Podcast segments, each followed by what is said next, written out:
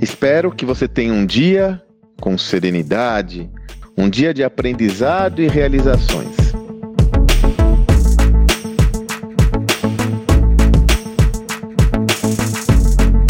No final do ano, eu estava estudando alguns materiais e me chamou muita atenção uma matéria publicada no jornal Estado de São Paulo, proveniente de uma notícia que está presente no balanço publicado pela XP Investimentos, o seu balanço anual.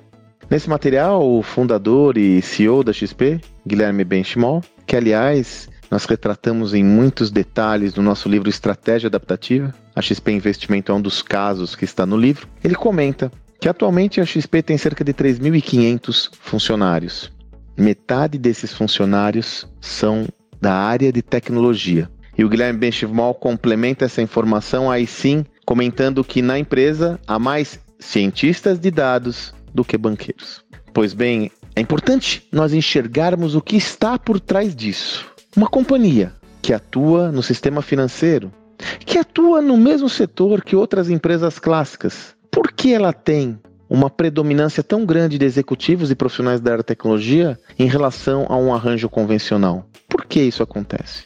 O próprio Guilherme Benchimol tem uma fala que sempre me chamou a atenção, que ele comenta que a XP é uma empresa de tecnologia que atua na área financeira. Você pode estar se perguntando, mas o que isso tem a ver comigo? Tudo a ver com você e seu negócio. No final do dia, todas as empresas, sob essa ótica, evidentemente, devem se posicionar como empresas de tecnologia, adotando a tecnologia na essência do seu negócio, a sua prática de gestão. Você quer ver uma esfera onde isso é mais do que relevante? A esfera da gestão dos dados.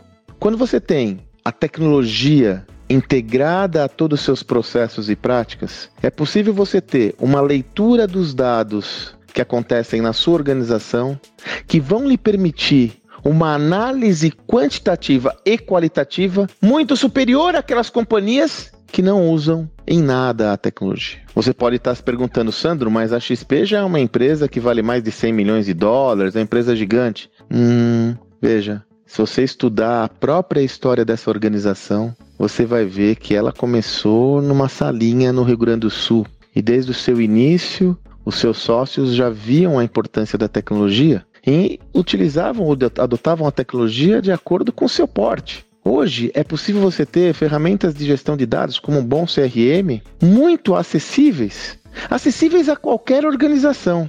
Por isso que eu sempre digo para que você não tome cuidado de usar a tecnologia como muleta para não fazer o que você deve fazer. Primeiro passo para isso: estude, analise, tome contato, conheça quais são as tecnologias disponíveis que podem contribuir com o seu negócio. Faça análises em dados que estão abertos na própria internet, converse com pessoas, chame fornecedores. Mas não imagine que a tecnologia tem o mesmo papel que tinha no passado.